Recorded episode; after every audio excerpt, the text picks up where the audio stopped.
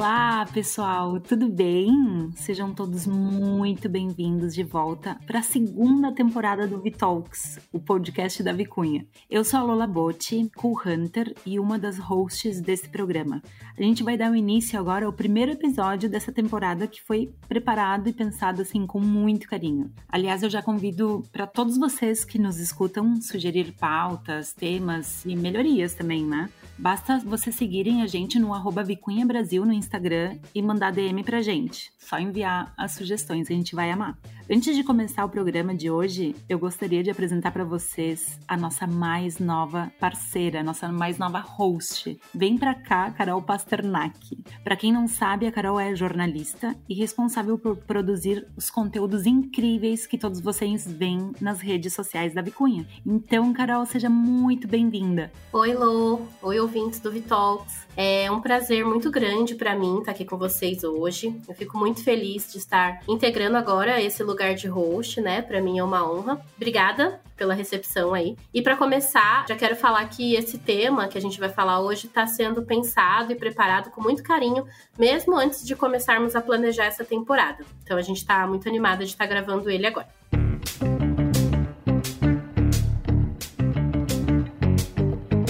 Quando a gente fala em moda, né, eu tenho certeza que muitos de vocês pensam nas passarelas, nos grandes desfiles, né? E a imagem que aparece assim na nossa mente, provavelmente é daquelas roupas mega diferentes e conceituais. Moda como arte, sabe? Sim. E não é de hoje que a gente vê a moda ser retratada como arte. Existe até mesmo aquela máxima das áreas de criação e design. Para cada arte, seu tempo e para cada tempo, sua arte. Ou seja, todo movimento artístico tem um fim, mas sempre aparece algo novo para completar o espaço vazio deixado. Mas quando a moda entrou nessa dança? Como a moda pode ser vista como um retrato da sociedade, fica quase impossível de não pensar nela como parte de tantos movimentos comportamentais, econômicos, políticos e, é claro, artísticos. São muitas relações ao longo da história, mas acho que ninguém melhor para resumir isso do que a grandíssima Gabrielle Coco Chanel.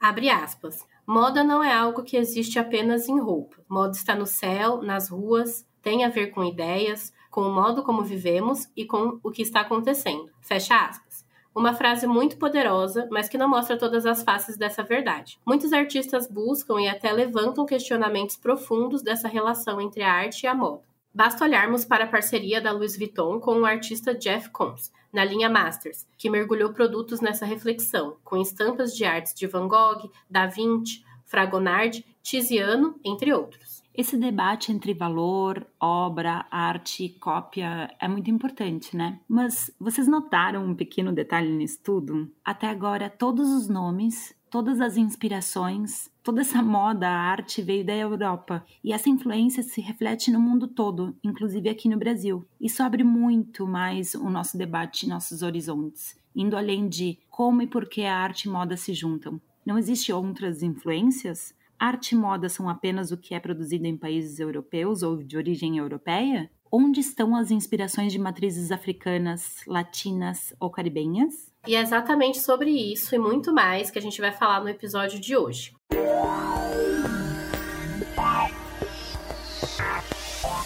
Estamos gravando esse episódio num dia muito especial, né? Hoje é o Dia Internacional da Mulher Negra Latino-Americana e Carimbenha. Então, ninguém melhor para nos acompanhar nessa discussão tão importante do que a Hanaira Negreiros, que é mestre em ciência da religião pela PUC-SP, integrante adjunta da curadoria de moda do MASP, que é o Museu de Arte de São Paulo, e que se dá muito bem com a agulha e a linha, e também com papel e a caneta, escrevendo sobre negras maneiras de se vestir. É um prazer enorme te receber aqui, Hanaira.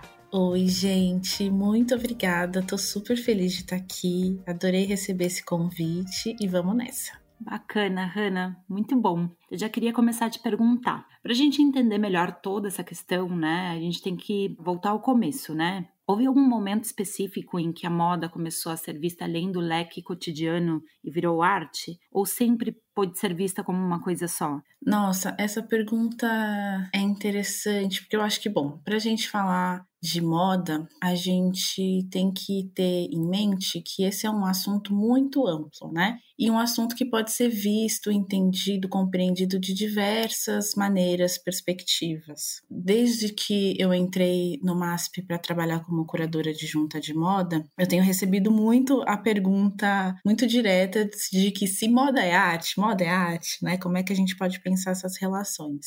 E eu gosto muito de pensar algumas ideias que a professora Gilda de Mello e Souza, professora brasileira, que teve uma carreira extensa na Universidade de São Paulo, pensando estética, pensando moda. Acho que uma das nossas maiores referências para pensar moda a partir de um olhar da história, da sociologia, professora Gilda tem uma obra muito conhecida, icônica mesmo, chamada O Espírito das Roupas, né? É um livro que foi lançado em 87, 1987, pela Companhia das Letras, e que, na verdade, nasceu da tese de doutorado dela, que ela defendeu ali em meados da década de 50, se eu não estou enganada. Ela foi orientada pelo Roger Bastide e fez uma pesquisa pensando as relações entre moda, arte, estética, sociologia, um pouco de semiótica, pensando sobretudo, né, um olhar sobre moda a partir de uma perspectiva europeia, mas lançando mão de várias perguntas e questionamentos. E logo no começo do livro, a professora Ajuda fala assim: a moda poderia ter sido arte, mas antes, né, do advento da era industrial. É interessante porque ela pontua ali a ideia de moda, dividindo, né, com a relação entre o capitalismo, ou um consumo exacerbado, o advento da era industrial, das indústrias. E eu acho que a gente pode pensar moda a partir desses caminhos. A gente tem a moda que é vista pelas lentes do consumo, do capital, entendida muito nos centros urbanos, nas metrópoles, no norte global, Estados Unidos e Europa. Então a gente pode pensar a moda a partir daí, a partir de uma moda que é entendida muito relacionada a condições super complicadas, insalubres até de trabalho que na maioria das vezes estão relacionadas com pessoas que são subalternizadas, pessoas negras, né, imigrantes. Então a gente tem todo esse problema né, do sistema de moda, fazendo até uma citação aqui, né, recorrendo aos pensamentos do Roland Barthes, que é um outro pensador que vai pensar a moda. Mas a gente pode pensar a moda por um outro viés, a gente pode pensar a moda como cultura, que é uma coisa que tenho pensado muito gostado muito de trabalhar nas minhas pesquisas atuais. E não só a moda, mas pensar o vestir, né, o ato de vestir como cultura, como um verbo mesmo e como manifestação cultural pensar a moda a partir das nossas memórias de família, pensar a moda a partir de religiosidades, que foi o tema do meu mestrado, por exemplo, pensar moda no museu, que é uma coisa que eu tenho trabalhado bastante como curadora no MASP, enfim. Assim como a gente pode pensar arte a partir de diversas perspectivas, a moda também. E aí eu vou entrar num outro lugar que é, eu até brinco que eu sou da turminha, né, que pensa a moda como arte sim. Talvez pensar moda como um tipo de linguagem artística descentralizando esse olhar do consumo, do capitalismo, né, desse fast fashion, dessa moda rápida, eu gosto de chamar atenção para a gente pensar os ateliês menores, né, a construção da roupa a partir de um mulagem, por exemplo, que é uma técnica de modelagem que você faz ali no corpo, no manequim direto, né, sem os moldes, é pensar um alfaiate, né, pensar uma pessoa que trabalha ali numa escala menor, né, e a construção da roupa em si como uma forma de arte se a gente for pesquisar a palavra indumentária, que tem a relação com a moda também, no dicionário a gente pode encontrar um dos significados para indumentária, a arte do vestir. Né? Então eu acho interessante quando a gente consegue expandir o nosso olhar para pensar a moda a partir dessas outras perspectivas, né? Trazendo um pouquinho das linhas que a Gilda nos apresentou lá em 87 e expandindo para o nosso contemporâneo muito interessante porque eu não conhecia né, essa obra da professora Gilda. Engraçado, né? Há quase 20 anos ela escreveu algo, nossa, que é tão contemporâneo, né? Muito interessante o pensamento dela, assim, que tu nos contou aqui. Vou correr muito para estudar mais ela. Bem legal. E agora tu me fez pensar, assim, também que mais do que o objeto em si, né? Quando a gente vai pensar em moda como arte e tal, talvez o como, né? Isso que tu disse é muito importante, né? O como ela é feita né, pode colocá-la numa posição ou de arte ou numa posição de relacionada a essa questão do consumo, né? Então, se a gente tem essa coisa, né, de toda a problemática, né, do fast fashion ou da moda rápida, né, dessa questão de em alguns lugares, né, existirem essas condições, então esse como é feito, né? Ou se não o como é feito através de uma coisa mais artesanal e tal, né? Isso pode virar uma coisa mais artística, né? E no como também, né, e mais relacionado à cultura que tu falou, como a gente veste, como a gente se manifesta, né? Então, muito legal. É, pois é. Eu tenho expandido muito as minhas pesquisas. Já era um ponto de interesse pensar moda no museu. Eu sempre gostei muito de pensar o museu como um espaço de salvaguarda de memórias mesmo. Eu me lembro de muito pequena, ainda visitando a escola, sabe? Fazendo visita escolar em museu, pensando, nossa, que legal esse lugar, né? De coisas antigas. Eu sempre gostei muito de história, de coisas antigas. Sou um pouco velhinha, assim. e eu sempre me imaginei nesses espaços, assim, mas não conseguia linkar. Apesar de sempre pensar moda desde muito pequena, isso vem da minha família, né? A gente pode falar um pouquinho mais adiante. Mas é muito interessante quando a gente pensa a moda no museu, por exemplo, porque daí ela pode ser entendida como arte, né? Como uma linguagem artística. E também essa moda, esse vestir, as roupas que estão ali guardadas no museu, também como dispositivos muito interessantes e potentes para mediação e educação. Então, quando a gente pensa uma roupa que está exposta no museu e que um grupo escolar vai visitar, enfim, ou outras pessoas vão visitar o museu, é esse lugar que precisa ser aberto, né? Que precisa receber vários tipos de gente. Interessante perceber como essas roupas elas podem ser ali um dispositivo de mediação para gerar dúvidas, questionamentos, contar histórias, histórias de povos, de culturas, né? E aí a gente entra num outro lugar que é justamente pensar possivelmente um museu de moda moda. O MASP, por exemplo, não é um museu de moda, é um museu com outras linguagens artísticas que tem um acervo de moda. Mas a gente tem outros museus, por exemplo, eu sei do Museum at FIT de Nova York, que é um museu só de moda, do Fashion Institute of Technology, né? É um museu só de moda. E a Valerie Steele, que é a diretora do museu, ela trabalha um conceito que eu acho muito interessante. Ela fala em um texto dela, e eu descobri esse texto a partir da Pauline Kirchner, que é uma historiadora da moda super interessante aqui do sul do Brasil. Eu não falo do sul, eu falo de São Paulo, né? Mas pensando aqui Brasil, a Valerie, ela fala que o museu de moda é mais do que uma sacola de roupas. eu acho muito interessante. É um texto de 98, 1998, e ela vai defender ali toda a importância de se ter um museu de moda, por exemplo, né? entendendo esse espaço como um espaço ali de educação, de sugestão de ideias, né? trazendo a ideia, alçando a ideia da roupa, desse vestir como algo importante, porque a gente ainda tem um grande problema de ter justamente essas relações com o consumo, o capitalismo, a moda muito deixada ali num lugar de futilidade, né? E obviamente muito elitista, todo o universo dos desfiles, das maisons, né, das casas francesas, enfim, todo aquele supostamente um glamour que tira essas visões, essas perspectivas né, concretas da moda como uma possibilidade de educação, de discussões super sérias. Né? Então a Valerie ela fala um pouco disso, defendendo esses espaços. As sessões de moda que estão em museus como o MASP aqui no Brasil, ou um Met de Nova York, enfim, um Victorian Albert Museum em Londres, eles vão contando essas sessões, essas modas dentro desses espaços, elas nos contam sobre essas possibilidades. Eu acho que isso é tão rico e aí com esses argumentos, eu acho que a gente consegue é, desestabilizar e romper um pouco essa ideia de futilidade que a gente tem assombrando a moda ainda como um todo, né? Com certeza, Hanna, com certeza. E você estava falando também, né, dessa parte da cultura, de como as duas andam juntas e tal. E me veio muito à cabeça também da moda usada em suas imagens, né? Acho que por meio das imagens de moda, a gente também consegue fazer um paralelo com os tempos, com a cultura da época, das roupas, né?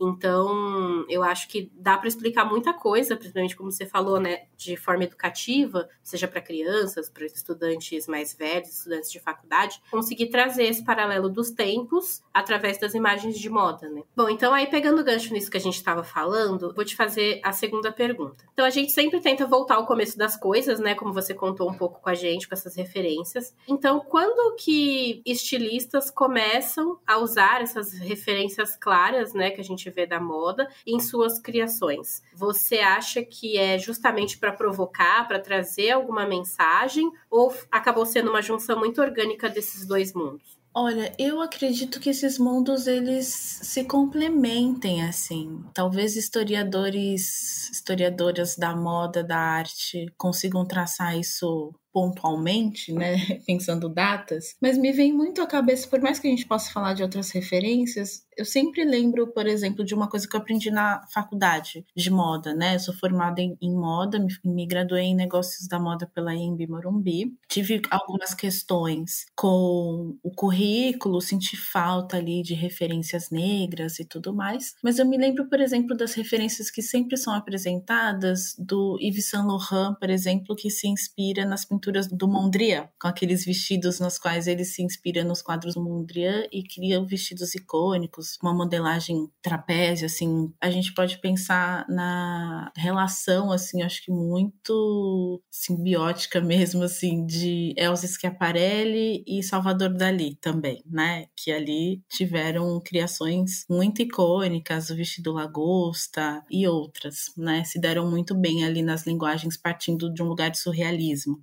Existem muitas outras correntes artísticas pensando uma arte, uma moda europeia que se conectam, mas pensando no Brasil, por exemplo, eu tenho lido o trabalho, não sei se vocês já leram, conhecem, o trabalho da Carolina Casarim. É super bacana. Ela fez o doutorado dela na Escola de Belas Artes, no Rio, e ela estudou a relação da Tarsila do Amaral e do Oswald de Andrade com a moda, e ela lançou um livro também pela Companhia das Letras chamado O Guarda-Roupa Modernista. Saiu este ano, principalmente pensando aí 100 anos do modernismo, e ela vai traçar toda uma relação que Tarsila e Oswald, enquanto estiveram casados na década de 1920, tiveram com o vestir e com a moda, e de como para os dois dois, é, pensando o casal e pensando as individualidades de cada um, como essa moda ela foi fundamental para a gente pensar a inserção deles no meio artístico, por exemplo. E ainda mais tendo a Tarsila como uma mulher rica, né? Então ela era de uma família rica de posses e que tinha a possibilidade, por exemplo, de viajar para Paris, para França e de encomendar vestidos na Maison Poiret, por exemplo, né? Que era uma maison muito chique do Paul Poiret, francês, enfim. Então ela chegava no Brasil com as roupas francesas e era um super frisson super chique demais, né? E aí, quando a gente vai pensar as pinturas da Tarsila, por exemplo, tem uma relação ali de moda interessante também, né? Pensando na construção da roupa e como ela mesma se entendia ali como uma fashionista, digamos assim. Aí são leituras minhas do trabalho da Carolina, né? Então, acho que é um trabalho super atual e super interessante para a gente pensar essas intersecções. Nas minhas pesquisas, desde 2019, eu tenho tentado pensar muito no Brasil a partir de perspectivas negras, que são os meus temas de pesquisa, pensar como a gente consegue entender moda, história da moda, sobretudo, a partir de pinturas, por exemplo. Então, eu gosto muito do trabalho da Maria Auxiliadora, que foi uma artista negra mineira, que veio com a família para São Paulo na década de 40, se eu não estou enganada. Enfim, a Maria Auxiliadora, autodidata, de uma família de artistas. A mãe dela já era escultora, costureira, bordadeira, ensinou a Maria Auxiliadora a costurar costurar. E era interessante que nas entrevistas da Maria Auxiliadora, ela falava que tinha aprendido com a mãe esses ofícios todos, mas que ela gostava mesmo era de pintar. Mas quando a gente olha para as pinturas da Maria Auxiliadora, a gente tem algumas delas no acervo do MASP, e eu trabalho algumas delas em pesquisas, enfim. É muito interessante como a Maria Auxiliadora, por exemplo, dedicava muito o olhar dela para construir as roupas dos seus personagens nas telas. Ela tem um, alguns temas de trabalhos, ela fazia autorretratos, por exemplo. E a forma como ela construía a roupa dela era incrível, né? Ou de outras pessoas, com muitos detalhes. Eu escrevi uma resenha para a revista Dobras, que é uma revista acadêmica de moda, em 2019, uma resenha sobre a exposição da Maria Auxiliadora que teve no MASP em 2018. E o título da resenha é Ela pinta como se estivesse bordando. É uma frase que eu tirei do catálogo da exposição, uma frase que está no texto da Renata Bittencourt, que é uma historiadora da arte maravilhosa. E a Renata escreve essa frase e eu achei muito interessante, porque se a gente percebe as pinturas da Maria Auxiliadora, parecia bordado, gente. E ela fazia tudo aquilo com tinta, ela desenvolveu uma técnica com massinha, com relevo. Quando a gente, por exemplo, estuda as pinturas do Heitor dos Prazeres, que foi um outro artista negro também, muito expoente ali no século XX, o Heitor, ele era, quando a gente vai conhecer a história dele, isso eu conheci através da Gláucia Brito, que também trabalha no MASP, é curadora e estuda Heitor. O Heitor, ele era alfaiate, também tinha relação da costura na família, com a mãe.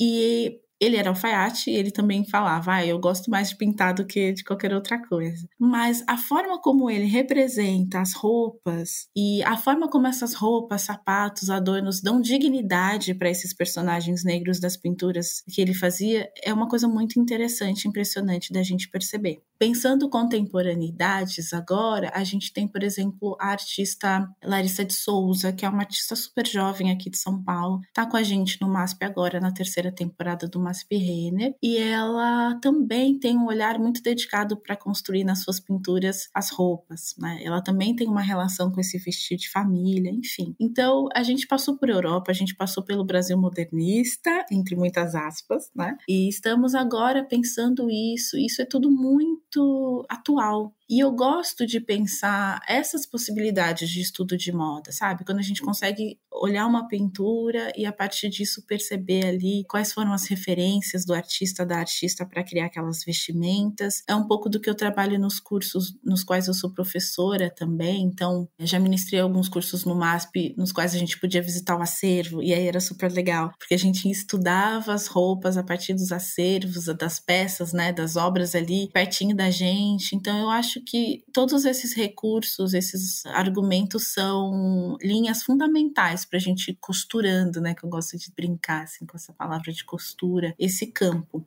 Super legal. E eu nunca tinha parado para pensar nisso, assim, observar as roupas nos quadros e como que isso acaba entrelaçando com a história contada ali na pintura, né? Super interessante. E essa outra artista que você falou, antes da última, ela tá também no MASP? Também tem obras dela lá? A Maria Auxiliadora? Isso. Sim, a Maria Auxiliadora, ela, se eu não estou enganada, a Maria Auxiliadora no MASP tem três quadros. Pelo menos três, assim, que eu me lembre. E a Maria Auxiliadora, ela é uma artista negra que teve reconhecimento em vida. Ela faleceu muito jovem, na década de 70, mas ela teve ali um reconhecimento. Obviamente que na época ela foi enquadrada ali, né? Colocaram ela na caixinha da arte naif, que atualmente essa terminologia, né? É até criticada e tem sido revisitada termo naif, naif significaria ali ingênuo, né, em francês. E aí essa arte popular feita por pessoas das camadas populares, pessoas negras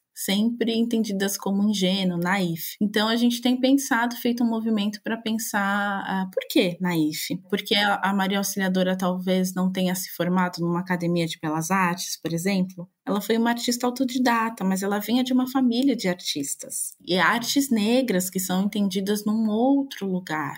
E eu me lembro de estudando um pouco da história dela, de achar matérias de jornais, no catálogo do MASP mesmo tem algumas matérias muito incômodas hoje em dia pra gente. Por exemplo, ela trabalhou como empregada doméstica, né? Então era uma manchete assim, empregada doméstica larga a vassoura para pegar nos pincéis, enfim, comparações que não fazem sentido, né? Assim, não é nenhum problema ser empregada doméstica e ser pintora. Enfim, são ideias que cerceiam ali a experiência de uma mulher negra, né? E ela rompia com tudo aquilo e assim as roupas incríveis, ela se vestia assim muito chique. Tem referências dela indo no programa do Von, por exemplo, e ela chiquérrima, de pantalona, bem anos 70, assim, Black Power. É bem legal. Que demais, demais. Vou dar uma pesquisada. É isso que você falou, até eu lembrei aqui um pouco de como também era retratada a Maria Carolina de Jesus, né? Assim, nas manchetes. A favelada que escreve, né? Ah, as histórias da favela também, né? Um pouco nesse sentido que você disse, né? Sim, totalmente. Eu escrevi uma resenha também sobre a exposição que teve da Carolina no IMS, né? Com curadoria da Raquel e do Hélio. Eu fui duas vezes, estava incrível. Linda, né? Tava. Eu fui duas vezes também, eu amei. Eu fui uma vez só, mas foi incrível. E depois eu pude conversar com a Raquel, uma das curadoras, e foi muito legal. Assim, a Carolina, ela também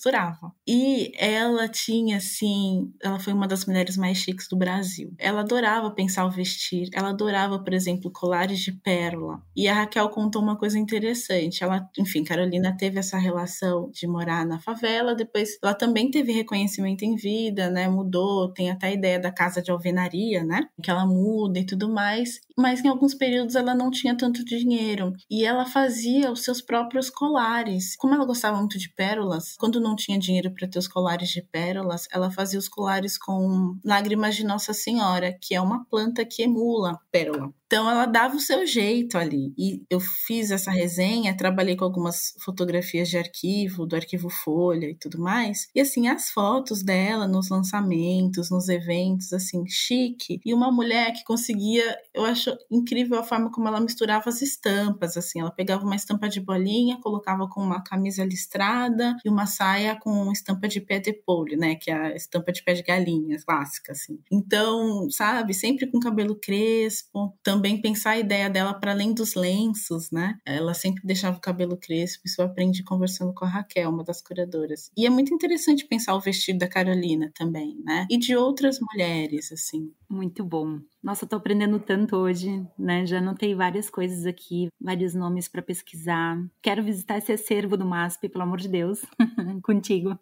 Agora, tudo que a gente está falando também, só vou desviar um pouco do assunto, assim, eu me lembrei muito do Bispo do Rosário, né? Que ele também tem todo um trabalho, assim, com têxteis, né? Um trabalho muito bonito, autoral, um artista brasileiro, assim, e que tem uma certa relação com moda também, né, Hannah? Tem super. Ai, gente, o que falar, né, desse homem? Uma referência maravilhosa, né? Pensando possibilidades de criação num mundo que cerceia tanto a criatividade, né? Ainda mais de pessoas negras. Eu tive a oportunidade de visitar o Rio recentemente e lá no mar, né? No Museu de Arte do Rio, tinha uma exposição coletiva em que tinha algumas peças dele. Tem a exposição no, no Itaú Cultural dele também aqui agora, né? Em São Paulo. O manto, né? O que era o manto do Bispo do Rosário, né? Eu acho que a relação dele com a costura, eu não conheço, gostaria muito de poder ler trabalhos que já abordaram isso, eu acredito que tenham alguns, mas vendo as obras dele, é muito interessante como aquela costura ali se manifesta quase que como uma reza. Ele tem uma figura ali muito forte, né, de uma transcendência, né? Os bordados, as inscrições que ele fazia ali nas peças, né,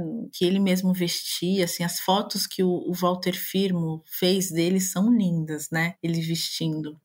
Eu acho que aquilo se manifesta ali como uma reza, a costura como reza, o bordado como um ato sagrado mesmo, né? Esses homens que bordavam também, acho que é interessante, porque também a gente descentraliza a ideia do bordado só como uma coisa feminina. Quem me chamou atenção para pensar isso foi a Rosana Paulina, que também borda. A Rosana Paulina, que é uma artista né, super referência de estudos pensando arte negra no Brasil, ela trouxe esses dois nomes, não é, do Bispo do Rosário e do João Cândido, né? Pensar essa relação dos têxteis também para as artes visuais, para as artes plásticas. A própria Sônia Gomes também, que é uma outra artista negra mineira, teve exposição no MASP recentemente com curadoria da Amanda Carneiro, que trabalha muito com essa relação da costura. Ela esteve junto com o Gustavo Silvestre na segunda temporada do MASP Renner com curadoria da Lilian Patti, fizeram looks super interessantes interessantes que estão no site do museu, dá para acessar e ver. Então tem essas relações que são muito ricas. Eu me lembro também da Goya Lopes, por exemplo, que é uma artista muito referência baiana, uma designer, artista, estilista, cria estampas pensando referências africanas, afro-brasileiras, afro-religiosas. Bom, a gente tem uma série de nomes, eu poderia passar aqui o dia falando para vocês essas referências que enriquecem essas discussões, né? Tanto pensando arte têxtil, pensando arte têxtil e moda, pensando bordado, pensando costura, estamparia, enfim. Excelente. A gente está falando, né, de algumas referências históricas, algumas referências contemporâneas, né? Mas, Rana, assim, tipo, a gente vê nessa coisa, né, dos movimentos artísticos, até dos lugares expoentes, né, hoje em dia, né, a gente sempre faz referência também a muitos lugares como Londres, Milão, Paris, né, sendo tanto o berço, né, da moda, assim, digamos, né, de uma leitura mais tradicional, né, digamos assim, assim como também os lugares expoentes, assim, também, né, porque depois de tanto tempo, assim, ainda tem uma barreira, né, para trazer, eu queria desdobrar em duas questões, né, primeiro, por que que existe essa barreira, se bem que a gente tem, né, visto um movimento, assim, de revisionismo, né, muito interessante, mas ainda há, né, barreiras para a gente ver essa questão de inspirações, né, a gente não ter tanto inspirações afro e caribenhas nesse universo, assim, né, isso é uma pergunta e aí já desdobra em outra, assim, também, por que que também no Brasil a gente não vê tanto, né, a gente, por exemplo, tu citou tantas referências, né, existem iniciativas maravilhosas, obviamente, né, como o MASP, né, que investe nisso, faz parcerias, né? Mas por que que não tem mais, né? Por que que a gente não tem mais isso assim no Brasil? Bom, eu vou começar do seu final. Eu acho que a gente não tem mais no Brasil, porque o Brasil é um país racista. Tô rindo, mas é uma verdade triste, né? O Brasil é racista, o Brasil nasceu nesse lugar de exploração da terra. E aí, quando a gente fala de racismo, a gente pautando principalmente opressões vividas por pessoas negras e pessoas indígenas. Gosto muito de trazer essa atenção também para povos indígenas, que é uma coisa que eu aprendi bastante com a Dai Molina, que é estilista da Nalimo, uma estilista indígena que está com a gente também na nossa temporada do MASP e que pensa, bom, a gente não pode pensar racismo no Brasil excluindo, né, as dores dos povos originários. E é isso, assim, a educação brasileira, ela é racista, né, a educação em moda, ela é muito defasada, um currículo colonial, colonizado. Então, como eu disse para vocês no começo da nossa conversa, as matérias que eu mais gostava na faculdade era História da Arte e História da Moda. E eu não tive, com total respeito às minhas professoras, professores que me auxiliaram ali naquela jornada de estudos, mas eu não tive nenhum referencial negro indígena sequer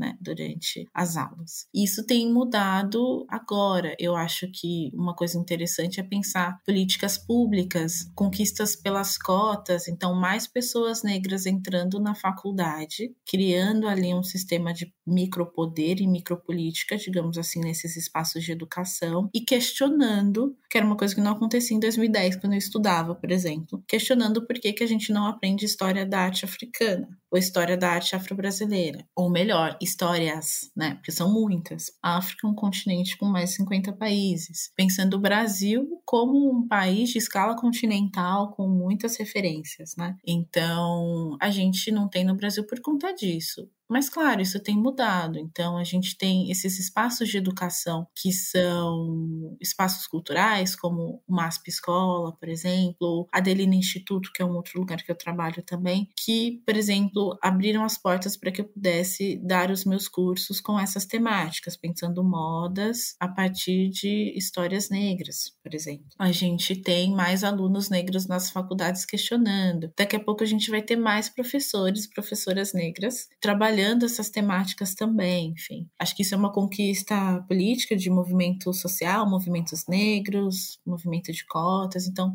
todas essas políticas super importantes nas negociações que a gente tem que fazer todos os dias no nosso país. Eu espero que isso possa melhorar ainda mais pensando aí vislumbrando um futuro político mais auspicioso a partir do ano que vem mas falta bastante. E a gente tem ainda esses referenciais europeus ou euro-estadunidenses, né? Pensando no norte global, porque, enfim, são os lugares ali imperialistas, colonizadores, né? Que detêm ali é, o centro do capitalismo, do dinheiro. Algumas pessoas me perguntam, mas a moda, o que a gente entende por moda? Foi uma construção ocidental? A gente poderia pensar moda na África?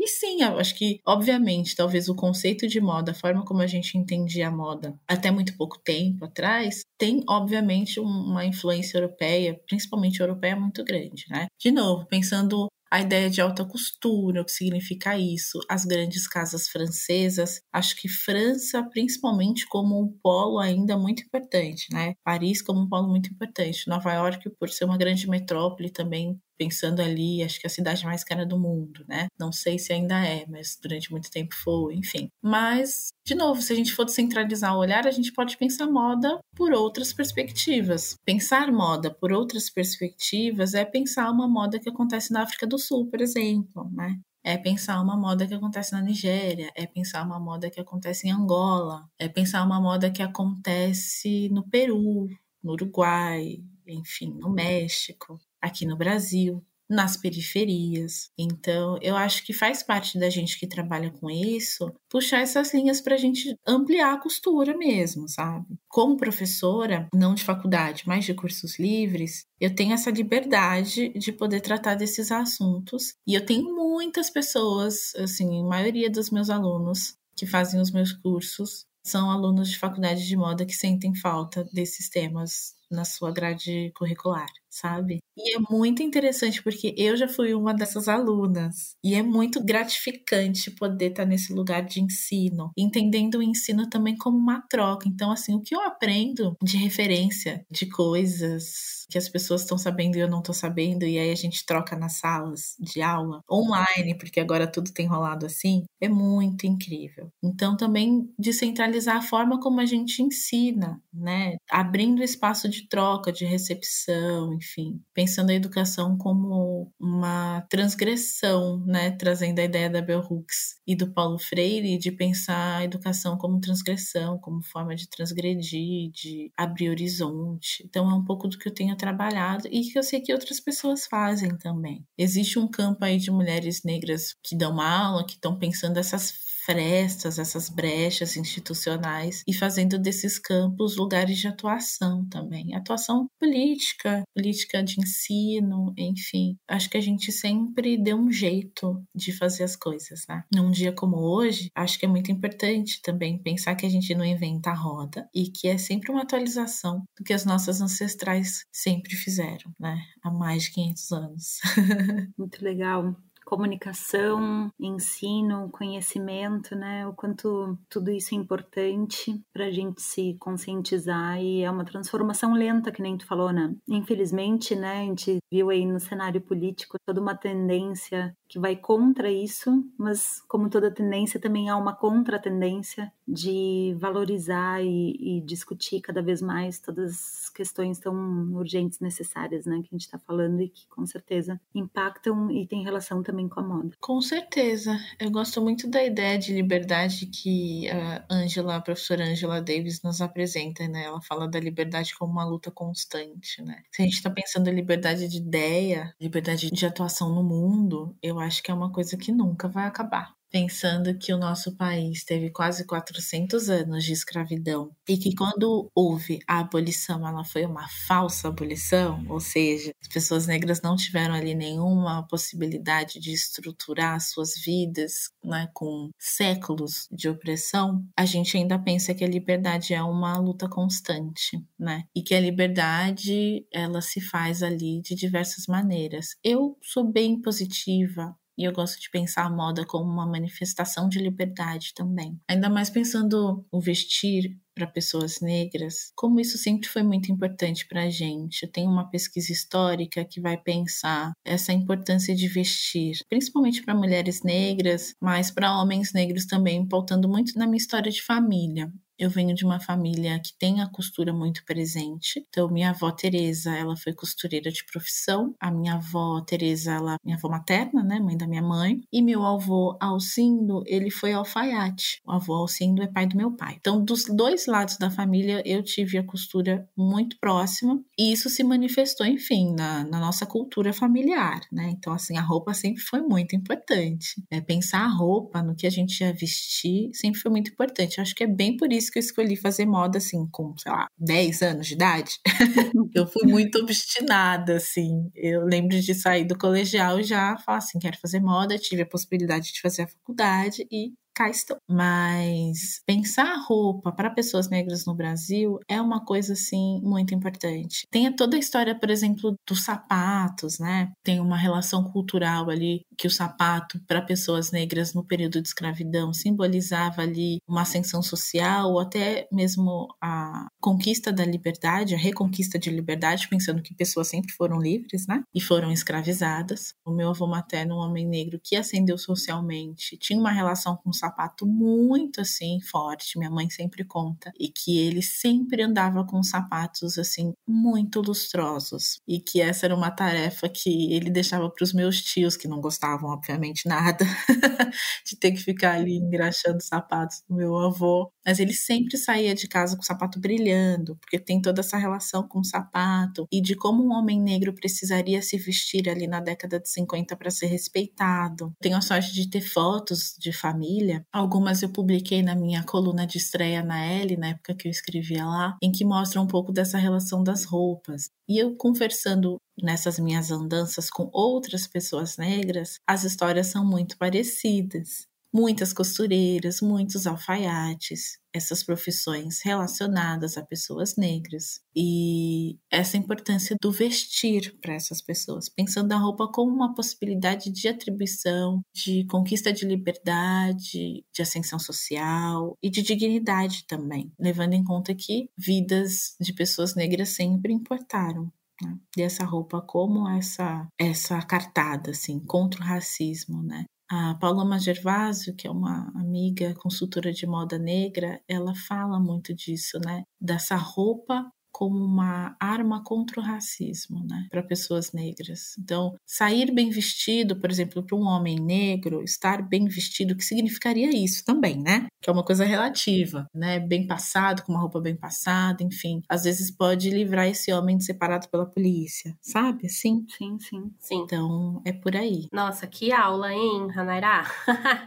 Estamos tendo aqui hoje Demais, demais, tudo que você falou. É aquela coisa do status social, assim, né? Do pequeno valor social, né? Que as pessoas negras pobres, periféricas podem ter com um simples sapato, né? Um, uma roupa mais embrumada, como você disse, né? Então, a gente faz várias reflexões sobre isso. A próxima pergunta que eu queria fazer para você tem um pouquinho a ver com o que você estava falando também, né? Que a gente vê em algumas marcas mais autorais, talvez, né? Principalmente quando tem essa referência de história muito clara, como aqui no Brasil, essa tentativa de retrabalhar a cultura africana e entregar esse sentimento de pertencimento às pessoas, até pela educação, como você já comentou na pergunta anterior. O que você vê hoje como referência mais clara disso? Tem algumas marcas que você está acompanhando, que você está sentindo que está trazendo esse movimento para as passarelas, para as lojas e também em forma de educação? Ah, tem muita gente, tem muita. É até difícil falar que a gente sempre esquece alguém, né? Aí vira aquele babado. Mas as pessoas vão entender, vão entender.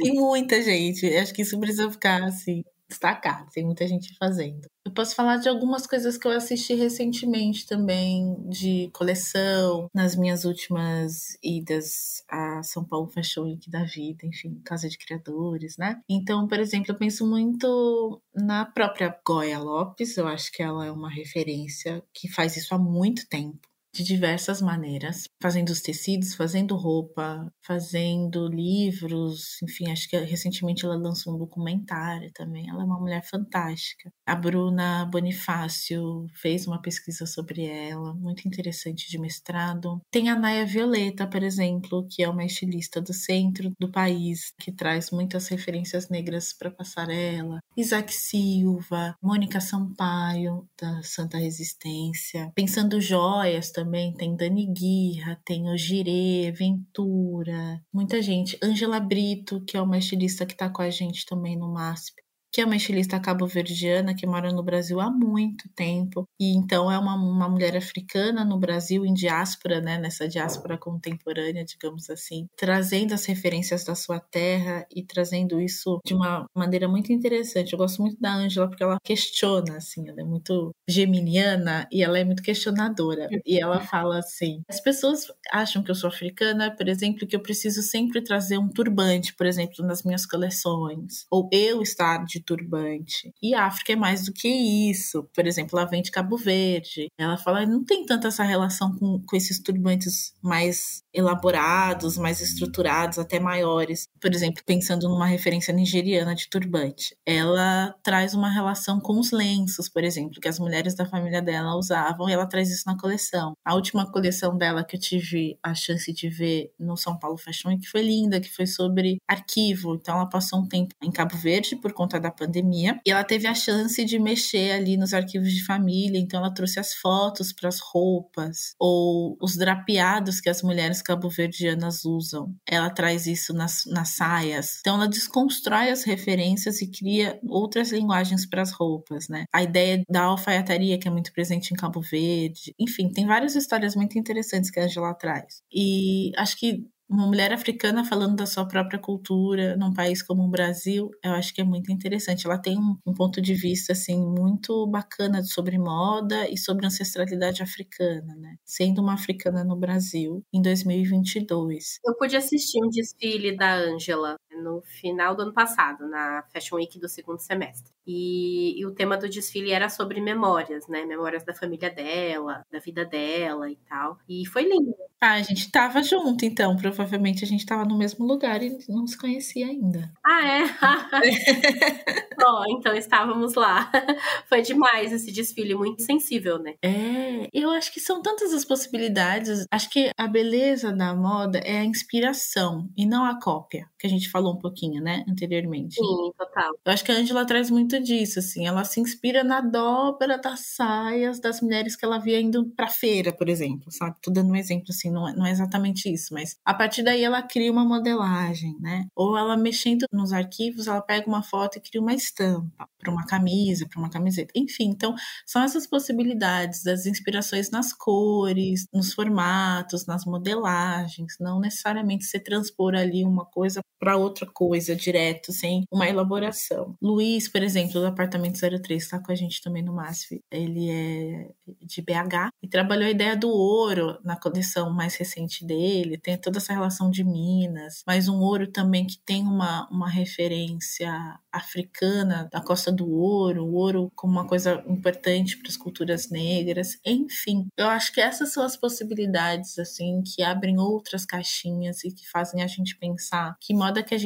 quer daqui para frente, sempre pensando um, um passado tão rico, né? Culturas negras têm essa relação com o ancestral, com ancestralidade muito forte. A ideia de Sankofa, né, que é um conceito de Gana, um conceito akan, né, do povo de Gana, que vai pensar esse passado como uma, uma fonte muito rica para a gente pensar no presente caminhos de futuro possíveis. É uma releitura que eu estou fazendo, tem toda uma tradução da ideia de Sankofa. Sankofa é um pássaro, né, que mantém sua cabeça para trás, com os pezinhos para frente, né? Então essa relação de três tempos, passado, presente e futuro, e um entendimento de tempos negros que não é cartesiano, né, que não é uma linha reta, né, de passado, ficou para trás, o presente que a gente está vivendo agora e o futuro é uma outra coisa. Os três tempos se conectam, eles são espiralares. A ideia de tempo espiralar, que é um conceito africano, que a professora Leda Maria Martins, que amo de paixão. Então, são concepções de tempos africanos, tempos negros, tempos indígenas, né, dos, dos povos originários, que nos levam a pensar outras possibilidades de se conectar com agora, com o passado e com o futuro. É, e você citou o Sankofa, né? Ia comentar deles aqui também, que eles nascem, né, com esse projeto, com esse objetivo bem claro de racionalizar a moda brasileira, né? Você acha que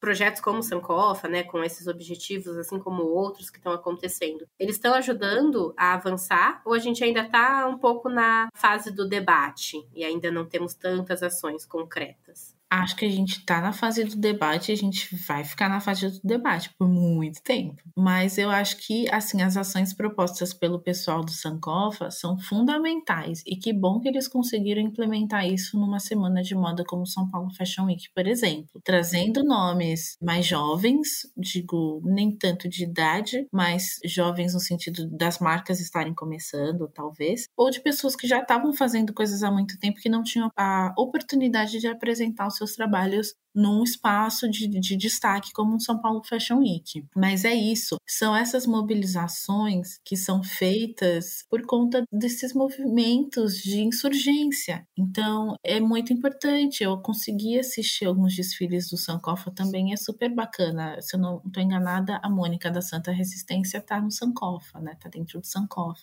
Raia Violeta dentro do Sankofa, enfim. Porque aí a gente consegue ter pluralidade de, de olhares sobre modas negras, de pessoas negras fazendo moda. Porque são muitas pessoas com diferentes histórias de vida, diferentes práticas de criação, práticas artísticas. Então é interessante quando a gente consegue pensar também essa moda negra no Brasil como plural, né, como modas, né, e não dentro de uma caixinha pensada como uma coisa só. Eu acho que o Sankofa nos apresenta essa possibilidade, né, de pessoas que conseguiram se organizar ali para contar sobre essa pluralidade que a gente tem. O Brasil é um país que tem muitas histórias negras, né? E obviamente que isso se manifesta no vestir e na moda brasileira com certeza. Então é muito importante e que outras iniciativas possam surgir, ou melhor, insurgir nesses espaços de poder, para que essas discussões se mantenham vivas. Eu espero que o Sankofa tenha vida longa, que ele se expanda, que possa trazer mais pessoas para que isso não morra.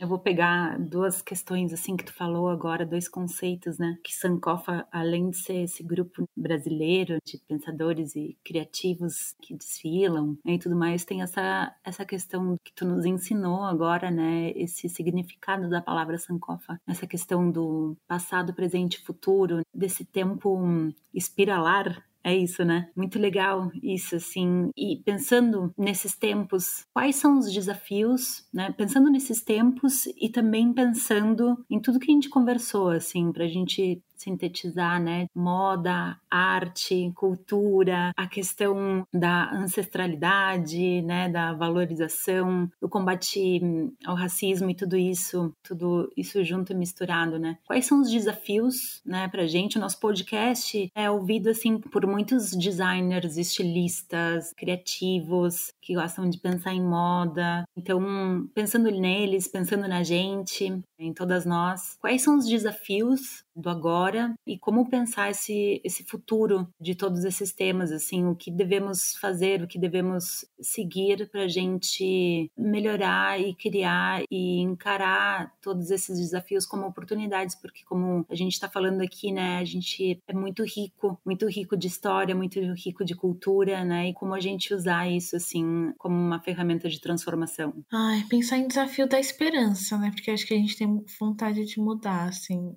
eu acho que o maior desafio é continuar fazendo, sabe? Eu acho que é continuar abrindo espaços como esse que nós estamos agora para refletir sobre isso, para debater. Eu acho que os desafios são aquelas lutas constantes que a professora Davis nos ensina sempre, de pensar uma luta para esses espaços de educação em moda, pensando uma educação que seja mais plural, diversa mesmo, assim, de verdade, verdadeira, e que tenha mais pessoas negras ensinando. Eu acho que o desafio é pensar nas ações coletivas, nem sempre fáceis de serem feitas. Às vezes o coletivo é difícil, mas eu sei de coletivos que estão fazendo coisas muito interessantes. Eu fazia parte de um coletivo chamado Núcleo de Pesquisas em Modas Africanas e Afrodiaspóricas, formado por mulheres negras de São Paulo, que são mulheres que atuam de maneira independente, ensinando também online, pensando outras alternativas de, de ensino, ou pessoas que estão atuando em grandes instituições como eu no MASP ou em outros espaços, estilistas que estão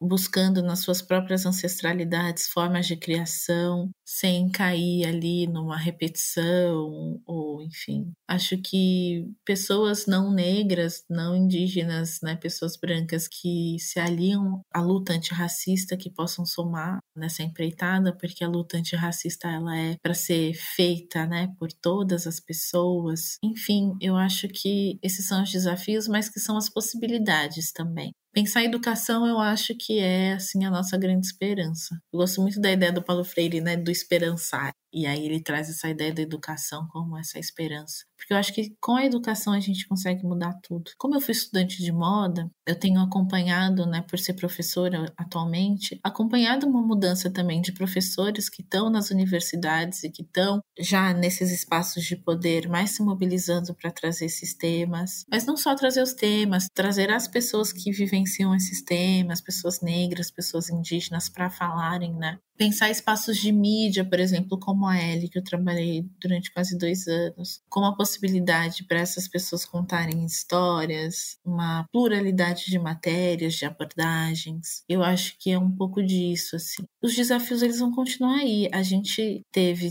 quase 400 anos de escravidão e não chegamos nem a 150 anos de abolição, né? Estamos aí nos 130 e pouquinhos, que eu sou péssima com conta. a abolição foi em 1888, acho que 134, é isso que a gente fez, né? Este ano.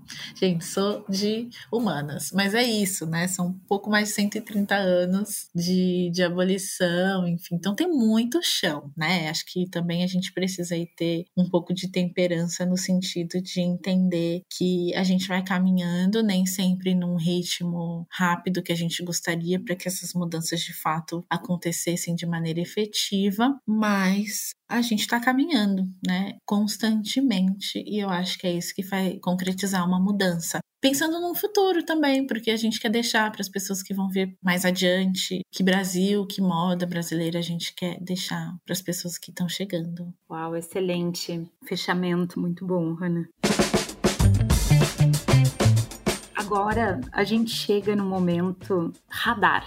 É um momento no Vitalks onde a gente compartilha, né, referências de coisas que a gente tá hum, tendo contato, coisas que são pertinentes ou não relacionadas, né, o tema que a gente tá falando aqui. Tu já deu um montão de referências, né, muito legais, inclusive, mas eu queria ver se tu tens algumas dicas, né, para os nossos ouvintes, pra gente poder ler ou assistir, visitar qualquer referência que tu tenha contato agora e ache bacana de compartilhar. Tá, eu pensei em algumas coisas. É, eu falei algumas, né, ao longo do caminho. é. Então, reforçar aqui o livro da Carolina Casarim, que eu tenho lido e tenho achado muito interessante, o Guarda-Roupa Modernista, para quem se interessa por modernismo, para quem gosta das atuações da Tarsila, do Oswald, enfim. Acho que é um livro bem legal, que ajuda a gente a pensar a relação do casal com a moda. Para quem se interessa por moda, por arte, eu acho, pensando principalmente principalmente estudos de museu, tem todo o trabalho feito pela professora Maria Cláudia Bonadio, que é professora na UFJF. A Maria Cláudia é historiadora, historiadora da moda, e ela estudou a relação do MASP com a moda. No doutorado, ela pensou principalmente a inserção da Rodia, né, aquela empresa francesa que tem uma relação muito forte com a primeira coleção de moda do museu. Mas no pós-doc dela, no pós-doutorado, ela estudou as relações do Pietro Maria Que foi o, o diretor fundador do museu, com a moda em especial e de como ele pensava a possibilidade da moda no MASP, enfim, todas as relações construídas. Então, para quem se interessa sobre esse assunto, Maria Cláudia é um dos expoentes, assim, uma das pesquisadoras que lançou mão desses estudos. Patrícia Santana também faz pesquisas com, com relação a isso, relação de tendências. Tem as atuações do próprio núcleo de pesquisas em modas africanas e afrodiaspóricas, do qual eu fiz parte tem uma exposição super interessante. Bom, duas exposições interessantes que abrem no MASP no final do mês de julho, a partir do dia 29, se eu não estou enganada. Que é a exposição José Yanomami, um artista indígena, mas aqui eu indico para quem se interessa por moda também a exposição do Dalton Paula, Retratos Brasileiros, que vai pensar a atuação do Dalton, que é um artista que está no centro do país, no qual o Dalton vai fazendo retratos de personalidades negras brasileiras, dando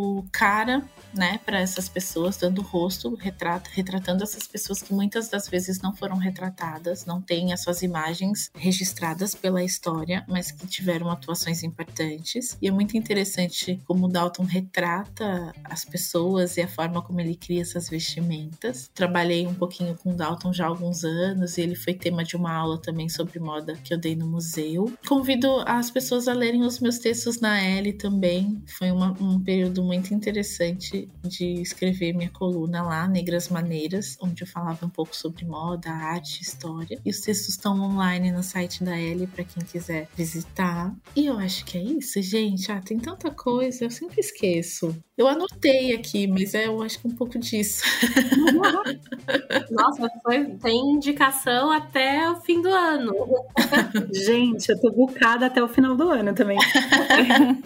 mas vamos combinar assim, ó. Se tu te lembrar de mais coisas, vai mandando pra gente, que a gente vai colocando, né, na, na legenda, né, do post, vai comunicando todos os nossos ouvintes também. Pode ter certeza, assim. Tá bom, tá bom. E engraçado, muito interessante, eu fui aluna também da Maria Cláudia Bonadio. Ah, que legal. Ela, gente, nossa, ela é fantástica mesmo. Indico muito em todos os estudos dela, né? Ela é uma pessoa muito hum, interessante, além de tudo, assim, né? Eu gosto muito do olhar dela, ela realmente é muito profunda e estuda, né? Bastante Brasil, né? Ela, nossa, eu acho ela o um máximo também. Tive a honra de ser aluna dela. Ela é, e ela, assim, ela é uma das referências para pensar a história da moda no Brasil. A Maria Cláudia, assim, ela é referência porque ela faz isso há bastante tempo. Ela dá aula bastante tempo. O doutorado dela é de 2005, né? Então, assim, tem bastante tempo já. E ela segue dando aulas, assim. Tem um time de professoras, a Maria Cláudia Bonadio,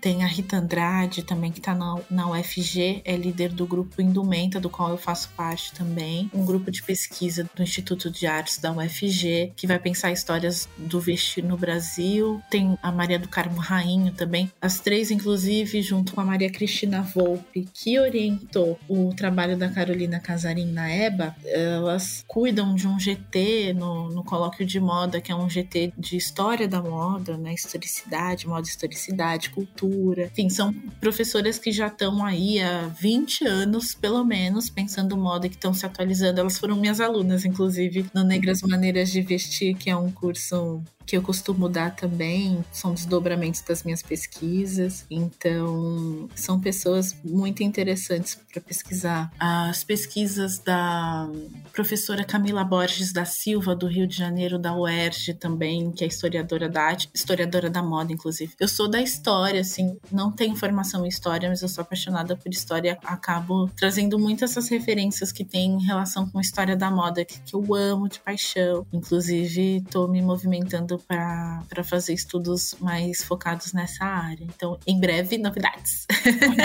Maravilhoso. Excelentes dicas. Como a gente falou aqui, estamos bucadas com a, as dicas da Hanna, assim, ó, até o final do ano. Muita coisa legal. E tu, Carol, quais são as tuas dicas de hoje para o nosso Haddad? Bom, eu não trouxe tantas quanto a Hannah, mas a minha dica é para que as pessoas assistam ou reassistam um desfile, né, que é o desfile da marca As Marias, que também faz parte do coletivo Sankofa, que a gente comentou aí ao longo do episódio. E o último desfile que elas fizeram agora na São Paulo Fashion Week, ela traz bastante esse termo afrofuturismo, com corpos reais aí trazendo essas peças, né? E uma coisa que a Cynthia Félix, que é a, o nome por trás das Marias, falou é que as peças dessa coleção elas podem inclusive ser usadas com peças de outras coleções. Então traz também essa coisa da roupa durando, né? Da roupa interagindo com outras peças que a gente vai comprar, vai consumir aí. Então também traz essa mensagem de sustentabilidade, né? E traz esses corpos negros trabalhando o tema da ancestralidade, né? O tema do desfile é o futuro é ancestral. Então as peças estão lindas e aí essa coleção ela conversa e dá um pouco de continuidade com outras duas que elas apresentaram nas últimas nos desfiles, que é a Nazingá e uma outra coleção que homenageou a Lélia Gonzalez. Então fica aí a dica para quem quiser se aprofundar e ver também de uma forma mais visual, né? Tudo que a gente comentou aqui nesse episódio. Excelente, um caldeirão de referências essa marca, né? Essas criações. Dá para aprender muito assim em uma coleção. Muito bacana, vou assistir. Bom, e a minha dica, minhas dicas, na verdade a primeira é sobre uma dupla de fotógrafos que eu acho eles maravilhosos maravilhosos porque eles combinam arte, moda, cultura, a questão da ancestralidade também. E, gente, eu sou muito apaixonada pela estética deles, assim, pelo visual, é muito bonito, contemporâneo, interessantíssimo que é dupla Marvin. Vale muito a pena seguir, eles são uma dupla de brasileiros e eles discutem, né, muitos dos temas que a gente está falando aqui. O trabalho deles é incrível, muito bonito mesmo. Essa questão da fotografia de moda, né, no Brasil, também eles são ótimas referências. E aí, assim, eu tô lendo dois livros, meio que ao mesmo tempo, que é de uma historiadora que se chama Mary Del Periori, é uma professora de história, eu acho que ela dá aula na USP, e ela é muito bacana, assim, porque ela retrata, ela estuda a história do cotidiano e ela é bem focada em Brasil. Não só de marcos importantes do Brasil, personagens que estão relacionados a datas, conquistas, né, e tal, mas ela retrata muito o cotidiano e ela joga, né, luz assim para personagens, para pessoas que não foram retratadas, né, que não são retratadas comumente em livros, né, no ensino e tal. Então tem dois livros que eu tô achando os dois bem legais. Um deles se chama A Procura Deles, quem são os negros e mestiços que ultrapassaram a barreira do preconceito e marcaram a história do Brasil, da colônia à república. E outro se chama Sobreviventes e Guerreiras, uma breve história da mulher no Brasil de 1500 a 2000. São dois livros, como eu falei, né? Tô lendo eles na sequência, mas é muito interessante ver a questão do cotidiano, desses personagens, da miscigenação em todas essas histórias, né, e lugares, de uma forma diferente, que pelo menos eu nunca tinha entendido tanto, nunca tinha entrado em contato com essa perspectiva, né? Então são essas as minhas referências. Super referências também. Achei super bacana. Maravilha, então, gente. Ana, muito obrigada pela sua participação no programa de hoje. A gente amou a sua presença aqui no Vitalks. Isso aí, Hanna, nossa, foi como a gente já te falou várias vezes, inclusive, né? Uma verdadeira aula, a gente aprendeu muito, nossos ouvintes com certeza também. Parabéns pelo teu trabalho, pelo teu sucesso. Muito obrigada, assim, por compartilhar tantas coisas bacanas com a gente. E agora a gente tem, assim, um espaço para cada convidado fazer suas últimas considerações, até mesmo deixar alguma mensagem para os nossos ouvintes. Então, o microfone é todo teu. Ai, gente, eu super agradeço, assim, fiquei super feliz com a possibilidade de conhecer e poder trocar com vocês. O podcast já acompanhava e acho super bacana, então fiquei feliz de poder somar aqui também nessa turma. E, bom, eu acho que a gente tá num ano decisivo, assim, então acho que a gente tem que pensar com carinho que a gente quer pro nosso país e pensar a moda como um convite pra gente pensar justamente as nossas histórias, as nossas culturas, resgate das nossas memórias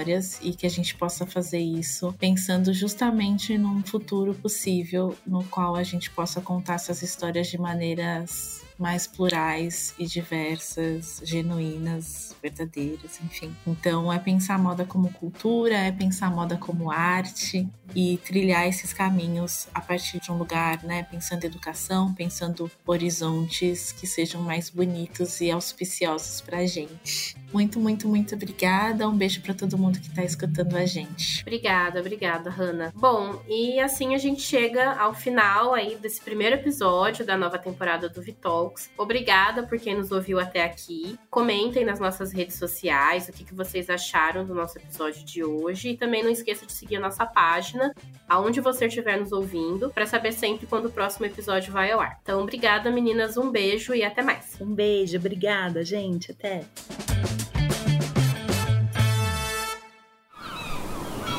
Este podcast foi editado pela Maremoto.